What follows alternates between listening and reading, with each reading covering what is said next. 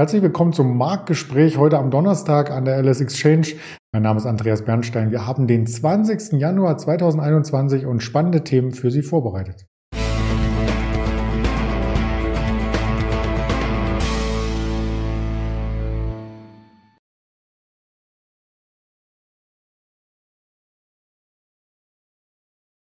Und zwar möchten wir natürlich über den DAX sprechen, der mit dem gestrigen Ausbruchsversuch einen Wohleranstieg hier erzielt hat. Ob der Ausbruch gelungen ist, das werden wir gleich klären. Den Goldpreis werden wir uns anschauen. Der sieht ein bisschen befreiter aus. Der kann nämlich sich über der 1800 mit par excellence hier halten. Und dazu gab es auch passende Zahlen von Barry Gold, also einen der größeren ähm, Explorer in dem Bereich. Von Puma gab es Zahlen und Valneva hat hier auch mit News aufgewartet, die sie im Aktienkurs sehr, sehr rasant niederschlugen. Das möchten wir gemeinsam klären mit dem Ingmar Königshofen, den ich recht herzlich begrüße. Hallo Ingmar. Hallo Andreas. Ja, der DAX äh, hat gestern ja gezeigt, was in ihm steckt. Erst ein neues Jahrestief und dann 270 Punkte nach oben. Da war man ja als Trader total verwirrt. Heute sieht es schon wieder ganz anders aus. Ja, es ist ein Hin und Her momentan. Wir sind übergeordnet natürlich weiterhin in der Seitwärtsrange gefangen, die wir schon seit März, äh, seit April letzten Jahres sehen zwischen 14.800, 15.000 auf der Unterseite, 15.800 bis 16.000 war es immer auf der Oberseite. Dann gab es ja diese kurzfristigen Ausbruchsversuche mal Richtung 16.300. Da sind wir jetzt zweimal in diese Richtung angestiegen, dort auch wieder nach unten abgeprallt und jetzt momentan kämpfen wir so mit der Region um 15.800. Und wenn man gerade richtig zugehört hat, dann war es eben die ehemalige Widerstandszone 15.800 bis 16.000 und das sind die Marken, mit denen der Markt momentan äh, kämpft. Bleibt abzuwarten. Ich gehe weiter davon aus, dass der Markt eher weiter zurücksetzen wird, aber das wird sehr wahrscheinlich noch etwas dauern. Ich schaue mir ja immer verschiedene Vorfilter an, Saisonalitäten, Zyklen, Dekadenzyklus und so weiter und so fort. Und da sieht es eher danach aus, dass es bis in den Ende März etwa, bis zum Ende des ersten Quartals, noch eine seitwärts bis leicht aufgerichtete Phase geben kann. Und dann ab April in etwa zeigt zumindest der Dekadenzyklus auf der einen Seite an, dass die Märkte deutlicher korrigieren könnten. Und auch der Vierjahreswahlzyklus, der zeigt für den DAX ebenfalls an, dass es dann April, ab April etwas ungemütlicher werden könnte am Aktienmarkt. Und dementsprechend positioniere ich mich momentan zumindest so, wenn der Markt Richtung 15.8, 16.000, 16.200 Punkte steigt, dass ich immer wieder Short-Positionen aufbaue, die dann aber relativ schnell auch wieder abbaue, wenn der Markt etwas zurücksetzt, weil zumindest momentan mit dieser größten Abwärtsbewegung noch nicht zu rechnen ist. Aber es ist halt weiterhin ein Trading-Markt innerhalb dieser Seitwärtsrange. Es ist für mittelfristig bis langfristig äh, engagierte Trader oder Investoren natürlich relativ schwer, weil wir eben keinen Ausbruch haben, weder nach oben noch nach unten. Aber für, kurz, für das kurzfristige Trading ist das natürlich ein Schlaraffenland momentan, gerade mit der erhöhten Volatilität jetzt, also mit der erhöhten Schwankungsbreite, die wir sehen, macht das natürlich besonders viel Spaß. Und ich hatte es eben schon angedeutet, wir sind zweimal in Richtung 16.300 angestiegen jetzt zuletzt. Und da wird es natürlich interessant. Es sollte wirklich dann ein Ausbruch nach unten stattfinden. Und das kann natürlich jederzeit passieren. Ich habe jetzt mal so den, ja, die Phase ab April angedeutet, aber das kann natürlich auch vorzeitig passieren, gar keine Frage. Und dann eben hätten wir sogar noch ein bestätigtes Doppeltop, also wir unter 14.800 beziehungsweise sogar 14.950 zurückfallen sollten, dann hätten wir ein bestätigtes Doppeltop und dann könnte richtig Druck in den Markt kommen, dann wäre durchaus 1000 Punkte nach unten möglich. Ja, man hat auch immer so ein bisschen das Gefühl, dass es ein Wechselspiel zwischen den Monaten gibt, zumindest in den letzten Monaten. Ich habe mal hier die Monatsperformance mit hervorgeholt. Ab dem Sommer, Juni, Juli, August, September, Oktober, November, Dezember immer abwechselnd Rot, Grün, Rot, Grün, Rot, Grün. Jetzt Januar Rot. Auch das würde ins, ins saisonale Muster passen. Genau, das passt auch. Von daher aber ich sag mal, wenn man nicht nur die klassische Saisonalität sich anschaut, sondern wie ich eben schon gesagt habe, ich kombiniere es eben noch mit dem Dekadenzyklus oder auch der, dem Viereswahlzyklus, da hat man teilweise auch widersprüchliche äh, Zeichen. Die Saisonalität würde dann sogar bis März eher aufwärts äh, anzeigen, aber die Midterm Years, wir haben ja dieses Jahr ein Zwischenwahljahr in den USA, die neigen eben dann dazu, dass der Markt ab ähm, April dann deutlicher korrigieren könnte. Beziehungsweise in der klassischen Saisonalität ist es genau andersrum, so muss man es vielleicht eher ausdrücken. Hm. Und das würde dazu führen, dass auch die Volatilität wieder ansteigt. Das hat sie schon getan in den letzten ähm, Tagen. Auch dazu haben wir eine Folie vorbereitet, den VDAX New. Der ist nämlich auf Sicht von drei Monaten sogar um 37 Prozent angesprungen. Genau, das ist genau das, was wir jetzt natürlich auch sehen. Du hast es ja gerade eben in der Einführung schon gesagt, dass die Schwankungsbreite jetzt wieder größer geworden ist. Gerade gestern, wenn man gesehen hat, der DAX hat tief eröffnet und ist dann stark nach oben geschossen, muss man ja schon sagen, um dann aber wieder zu korrigieren. Man merkt jetzt eben, dass die Schwankungen wieder größer werden und das ist eben das aber, was für den aktiven Trader natürlich im Daytrading super ist. Ja. Ja, das glaube ich. Und was freuen sich auch die Trader, die in anderen Assetklassen, nicht nur dem Aktienmarkt unterwegs sind, zum Beispiel beim Rohstoffbereich. Äh, Platin ist äh, ziemlich gut angestiegen. Silber hat sich auch über der Unterstützung sehr gut gehalten. Und auch der Goldpreis, den wir uns heute speziell anschauen wollen, ist auf 1840 sogar zurückgekehrt. Und wenn man sich langfristig das Chartbild zu Gemüte führt, gibt es da ein Dreieck, was jetzt vielleicht so langsam auch mal nach oben verlassen werden könnte. Genau, also die Edelmetalle, wenn man sich den Rohstoffbereich gestern angeschaut hat, die waren mit am stärksten, gerade Palladium sehr stark angestiegen, aber auch, du hast es schon gesagt, Platin, Silber und aber auch der Goldpreis, alles zog gestern nach oben. Und wer sich zurückerinnert an die letzten Folgen, wo ich hier immer mit dabei war, der erinnert sich wahrscheinlich daran, dass ich immer wieder gesagt habe, wir sind jetzt in einer sehr, sehr starken saisonalen Phase für die verschiedenen Edelmetalle seit November beziehungsweise Dezember, gerade ab Mitte Dezember, der Platinpreis ja ganz klar auf der Long-Seite zu handeln. Da hatte ich hier auch mal einen statistischen Long-Trade, also einen saisonalen Platin-Trade vorgestellt. Der hat sich auch bisher sehr gut entwickelt. Die erste Teilposition, die ersten 50 Prozent wurden am Montag veräußert.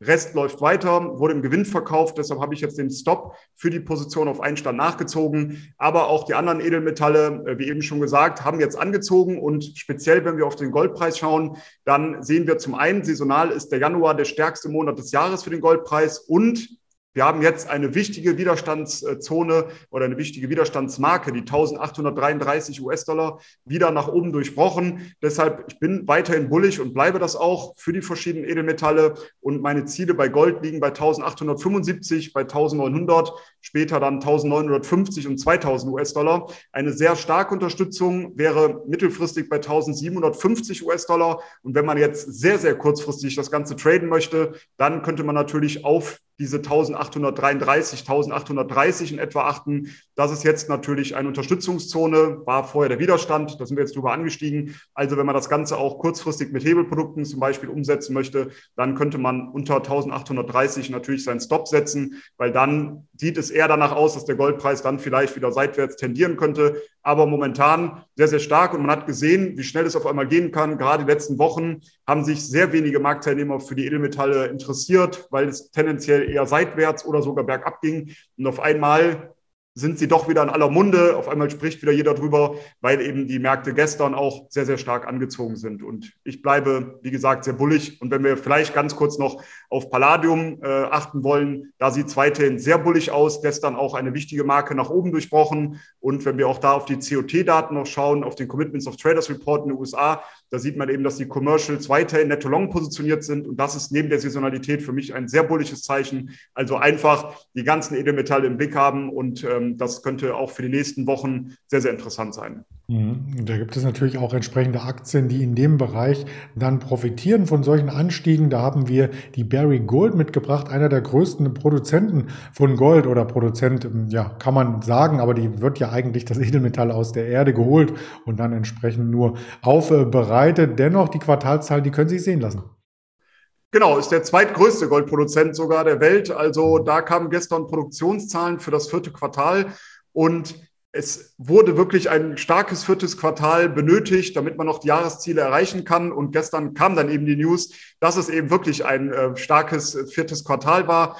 Die Produktion lag bei 1,2 Millionen Unzen und damit waren wir dann, lagen wir dann im Gesamtjahr, also nicht wir, lag Barry Gold bei 4,43 Millionen Unzen und die Prognose war bei 4,4 bis 4,7 Millionen Unzen, also ganz knapp in die Spanne noch reingeschafft. Und ähm, ja, das ist natürlich positiv aufgenommen worden. Die Aktie konnte einsteigen und auch die Kupferproduktion, das habe ich mir gerade nochmal notiert, die lag im Gesamtjahr bei 4,15 Millionen Pfund. Äh, 415 Millionen Pfund, sorry, das Komma muss man streichen, 415 Millionen Pfund. Und die Prognose lag bei 410 bis 460 Millionen Pfund. Also die Zahlen waren nicht überragend, aber man hat fast nicht mehr damit gerechnet, dass Barry Gold diese eigenen Prognosen noch äh, einhalten kann hat es aber geschafft und dementsprechend wurde das auch belohnt am Aktienmarkt. Die Aktie konnte zulegen Und wir haben jetzt eine wichtige Unterstützungszone, so im Bereich 14,50 Euro bis 15 Euro. Und man hat ja eben schon rausgehört, dass ich für Gold weiterhin bullig bin. Deswegen auch natürlich für die Aktie von Barrick Gold. Ich gehe davon aus, dass äh, die Aktie weiter ansteigen kann. Und meine Ziele auf der Oberseite liegen für die Aktie jetzt bei 18,70 Euro. Später dann 20 und 21 Euro und sollte es darüber hinausgehen, sogar 25 Euro. Also wir haben ja ein enormes ähm, Potenzial nach oben, aber es korreliert natürlich auch sehr stark mit dem Goldpreis aber es sieht von den Zahlen sehr gut aus und von dem Goldpreis auch. Also für mich ein klarer Long-Kandidat momentan. Ja, das geht nach vorne sozusagen und zum Gehen braucht man natürlich auch Schuhe. Auch Puma hat Quartalszahlen gemeldet. Das soll die Überleitung darstellen zu diesem Zahlenwerk. Wie sah denn das aus? Genau, Puma hat, also erstmal sehr schöne Überleitung wieder, Andreas, danke dir dafür. Und äh, Puma hat im Schlussquartal den Umsatz prozentual zweistellig äh, steigern können. Nach vorläufigen Zahlen zumindest kletterte der Gewinn vor Zinsen und Steuern im Gesamtjahr 2021 auf 557 Millionen Euro von 209 Millionen Euro. Also ein deutlicher Anstieg, hat natürlich auch mit Corona zu tun im Vorjahr, das ist natürlich ganz klar. Und der Umsatz legte währungsbereinigt um 32 Prozent zu auf 6,805 Milliarden Euro von zuvor 5,234 Milliarden Euro. Also auch hier ein deutlicher Anstieg. Und diese beiden Zahlen, das sind die besten Ergebnisse, die Puma in der Geschichte jemals geschrieben hat. Also auch hier super tolle Zahlen, die geliefert wurden. Und jetzt ist es eben wichtig, wir sehen, wenn wir uns den Chart angucken, eine ehemalige Unterstützung bei 95 Euro, die wurde jetzt kürzlich mal kurz unterschritten, haben wir jetzt aber wieder zurückerobert. Also das sieht von da aus äh, sehr positiv aus, zumindest charttechnisch, dass diese 95 Euro wieder nach oben durchbrochen werden konnte. Und jetzt haben wir eben eine starke Unterstützung, so im Bereich 90 bis 95 Euro. Wenn man sich hier auf der Long-Seite engagieren möchte, ist das so die Zone, auf die man meiner Meinung nach achten sollte, zumindest kurzfristig 90 bis 95 Euro. Und meine Ziele auf der Oberseite liegen jetzt bei 100 Euro, dann 108 und später sogar 115 Euro. Also hier haben wir auch ein schönes Long-Setup für die Aktie von Puma, weil eben die Zahlen gut waren und weil das eben vom Markt entsprechend positiv aufgenommen wurde. Die Live-Zuschauer haben natürlich äh, gesehen und der vom Fach ist, wird es auch bemerken, es war ein Adidas-Schuh, aber es ging ja um die Zahlen äh, allgemein und das färbt natürlich dann auch auf die ganze Branche ab. Also auch eine Adidas und eine Nike werden wahrscheinlich davon ein bisschen profitieren können. Genau, davon geht man aus. Das ist ja oftmals zu erkennen, wenn eben ein Unternehmen schon gute Zahlen liefert, dass eben die anderen ähm, Unternehmen der gleichen Branche davon dann auch erstmal profitieren können. Genau. Lass uns nochmal auf eine dritte Branche schauen, die Impfstoffhersteller. Die sind unter Druck geraten. Also gestern an der Nasdaq eine Moderna mit äh, zu den Tagesverlierern wiedergezählt. Auch eine BioNTech ist an sehr, sehr wichtigen Unterstützung dran. Eine Valneva war sogar schon drunter, hat sich gestern mit einem Sprung nach oben befreit. Das fällt aber auch schon wieder zusammen. Was denn da passiert? Genau, da kam gestern eigentlich gute News, daraufhin die Aktie ja nach oben geschossen, par excellence. Äh, insgesamt die Impfstoffhersteller natürlich in den letzten Wochen, du hast es schon gesagt, deutlich unter Druck gekommen, haben auch wichtige Unterstützungsmarken nach unten gerissen. Aber man sieht eben, wie schnell sich das ganze Bild zunächst kurzfristig mal drehen kann. Hier kam eben sehr, sehr positive News, dass dieser Corona-Totimpfstoff, diese Hoffnung von Valneva in den ersten Daten ähm, gegen die Omikron-Variante ähm, ja, oder die Omikron-Variante neutralisieren kann. Und das waren eben so positive News, dass das eben vom Markt sehr stark und positiv aufgenommen wurde. Und man geht jetzt eben davon aus, dass die Zulassung eben schneller kommen könnte.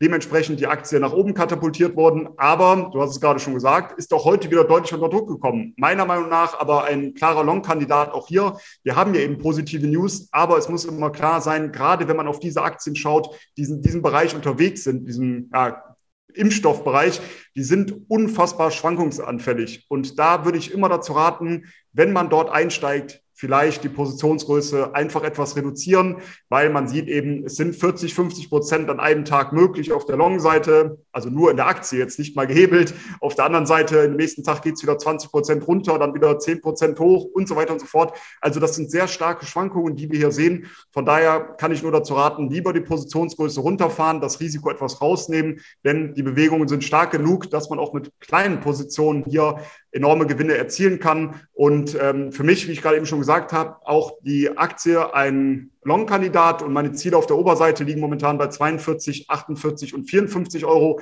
Aber natürlich wird das auch sehr stark davon abhängen, wie jetzt die weiteren News sind und ab dann eben auch die Zulassung dementsprechend kommen wird. Ja, wenn die denn kommt, dann steht zumindest noch mal ein anderer Impfstoff ähm, parat, denn von Valneva, der sogenannte Totimpfstoff, unterscheidet sich ja grundlegend von allen anderen, die man schon am Markt hat. Genau, richtig. Das wäre dann auch etwas, was sicherlich nochmal deutliche Nachfrage ähm, oder wo deutliche Nachfrage aufkommen wird. Viele warten ja genau auf diese Totimpfstoffe und das könnte der Aktie dann natürlich auch weiterhin Auftrieb geben, ja. Richtig, das schauen wir uns dann zu gegebener Zeit an, wenn es die Zulassung von der EMA, das ist die Europäische Arzneimittelbehörde, gibt. Und wir warten natürlich auch noch auf weitere Daten aus den Wirtschaftstickern oder von den Wirtschaftstickern. Jetzt 11 Uhr direkt zu unserem Gespräch gab es die Verbraucherpreise aus der EU. Wir werden auch noch eine Rede aus dem EZB-Umfeld jetzt hören. Die EZB-Accounts werden 13.30 veröffentlicht und 14.30 wie jeden Donnerstag die Erstanträge auf Arbeitslosenunterstützung aus den USA parallel zum Filifed Herstellungs Index dürften spannend werden. Das Ganze gibt es dann mit punktuellen ähm, Bildern und Texten auf Twitter, auf Instagram, auf Facebook, das Video hier auf YouTube selbstverständlich und die Hörvariante davon auf dieser Spotify, Apple Podcast. Vielen Dank, Ingmar, für deine Expertise und wir sehen uns nächste Woche wieder. Ich danke auch und freue mich auf nächste Woche. Bis dahin alles Gute und bis dann. Ciao. Danke, ciao.